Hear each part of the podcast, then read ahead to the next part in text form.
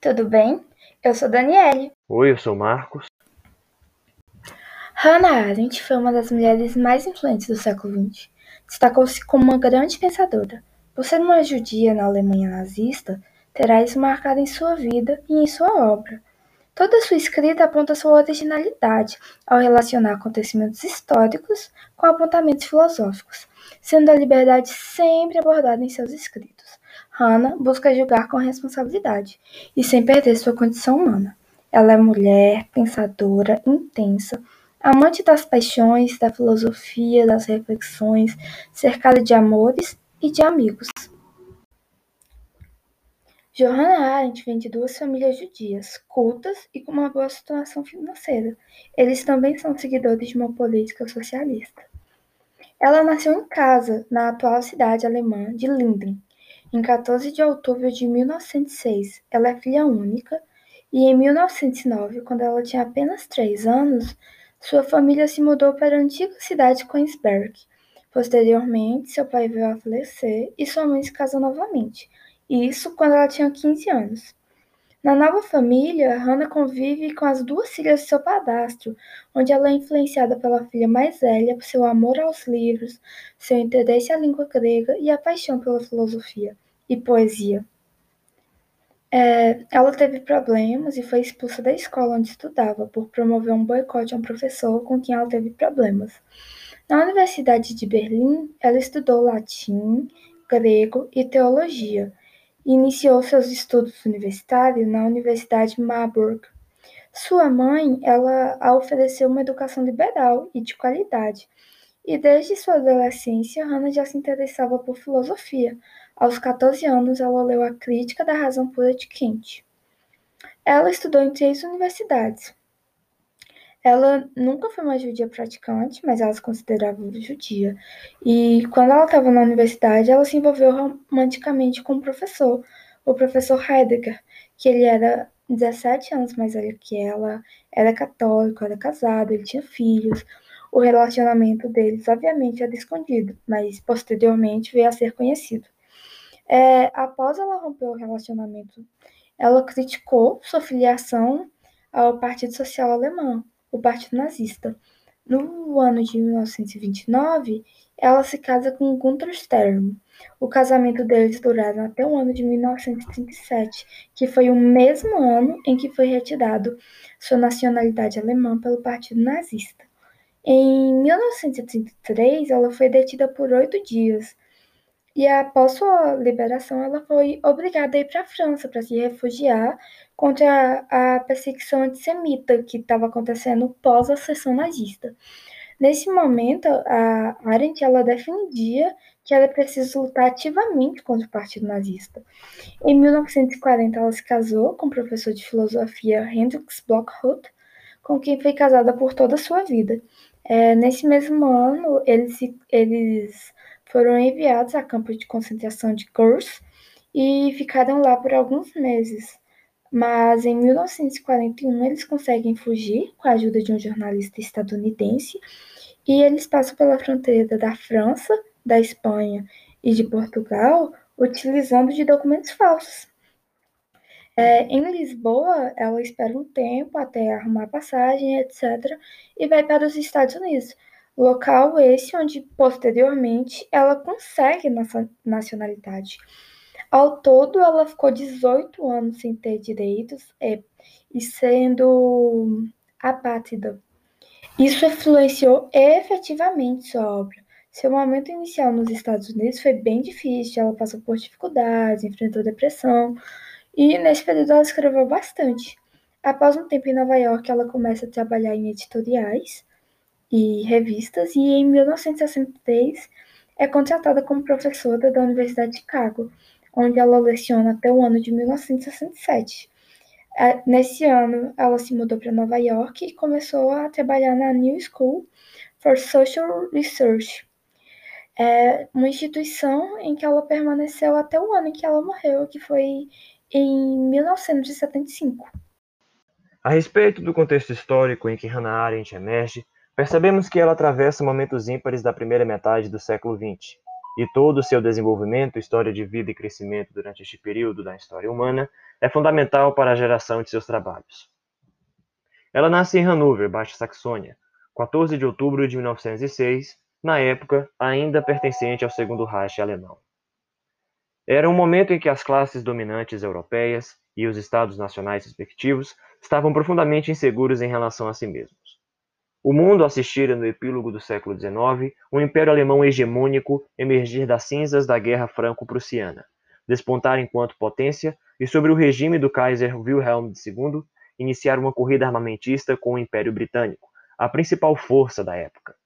E então unificar-se sobre todo um espírito de efervescência nacional, algo que confere molde a um falso senso de superioridade cultural germânico criticado inclusive por Nietzsche em David Strauss, sectário e escritor. Judia de nascimento, Hannah inclui-se numa minoria que sofre o antissemitismo do momento. Mais tarde, a mesma mostrará as origens deste preconceito, que, como sabemos, terá consequências monstruosas no futuro. Ainda assim, a infância de Hannah é de profunda mescla com a germanidade, sendo o ambiente em que a mesma é espiritualmente moldada pela cultura daquele povo. Durante a infância e juventude, Hannah atravessará contexto de colossais conflitos políticos que desembocaram em guerras e doenças, mortes de familiares queridos, seguidos de avô, tio e pai. A própria Hannah sofria de eczema desde criança. Tudo isso se reflete durante o acerramento na Guerra Fria dos Impérios Europeus, que, como consequência, trazem a Primeira Grande Guerra Mundial. Hannah tem 10 anos quando a Revolução Democrática de Fevereiro, seguindo a derrota da Alemanha, em 1918, explode na Alemanha ano do nascimento do Partido Comunista Alemão, que sucede e reverbera a Revolução Russa de 1917 e a formação da União Soviética, após sua guerra civil. Segue-se a pandemia de gripe espanhola, a maior do século, e principalmente as pesadas imposições do Tratado de Versalhes sobre a Alemanha, que sufocam a nascente República de Weimar numa crise econômica e humana ao longo de toda a década de 20. O início promissor de sua carreira acadêmica no fim dos anos 20 contrasta com a ascensão do nazismo na Alemanha, um produto da derrota em 1918, das conspirações acerca da mesma e da desumana crise como consequência do Tratado de Versalhes. A década seguinte acompanha a instauração do regime de Hitler e da proclamação do Terceiro Reich. A perseguição aos judeus leva Arendt a radicalizar-se nos Estados Unidos, que após os horrores da Segunda Grande Guerra Mundial, emerge como a maior potência global sobre o corpo moribundo de uma Europa devastada. Inicia-se aí o principal período intelectual de Hannah Arendt, que irá refletir sobre e durante o mundo do pós-guerra, chegando a conclusões sobre as origens do totalitarismo que há de consumar-se em seu projeto filosófico original. O pano de fundo de todo esse período é a Guerra Fria, em que ambos os blocos capitalista e socialista articulavam diversas revoluções e golpes militares ao redor do mundo em busca de hegemonia. A obra de Arendt ela é determinantemente motivada e influenciada por sua vida pessoal. A perseguição nazista, o antissemitismo, seus 18 anos apátrida, a levaram a querer defender e compreender essas questões. E a partir disso, ela afirma não ser mais uma filósofa, e sim uma teórica política. Sua obra é impulsionada por uma tentativa de compreensão. O seu estopim se deu no momento que ela foge para os Estados Unidos, pois quando ela era jovem, se formada na filosofia alemã, ela não chega a criar um pensamento original, apesar de todo o seu brilhantismo e tal. Isso só veio ocorrer nos Estados Unidos no momento pós-nazismo, com uma tentativa de compreender o que ela vem a denominar de terrível originalidade daquele acontecimento, sendo isso algo novo, que não se explicava pelos conceitos tradicionais, e ela vem tentar compreender e explicar esses regimes totalitários. É, no ano de 1951, ela escreve o seu livro Origens do Totalitarismo, e foi considerada sua primeira obra importante a partir daí ela ganha fama e tal. E nesse primeiro livro já é marcado por duas características que ela aborda e que é muito presente em sua obra. O primeiro, a originalidade, e o segundo, a polêmica. A originalidade por explicar o que aconteceu na Alemanha nazista não apenas como uma tirania, e sim defendendo que se tratava de algo novo que não podia ser decifrado, que não podia ser explicado pelos conceitos já conhecidos, pelos conceitos tradicionais. Ela defende que esse regime totalitário, esses regimes totalitários, eles só foram permitidos por estar em uma sociedade de massa, essa sociedade que vem, desde, que vem a partir do século XIX. É, ela diz que esses líderes totalitários eles são identificados por justificar suas ações por uma ideologia, mesmo quando essa ideologia parece terrível, mas eles atuam em nome dessa ideologia.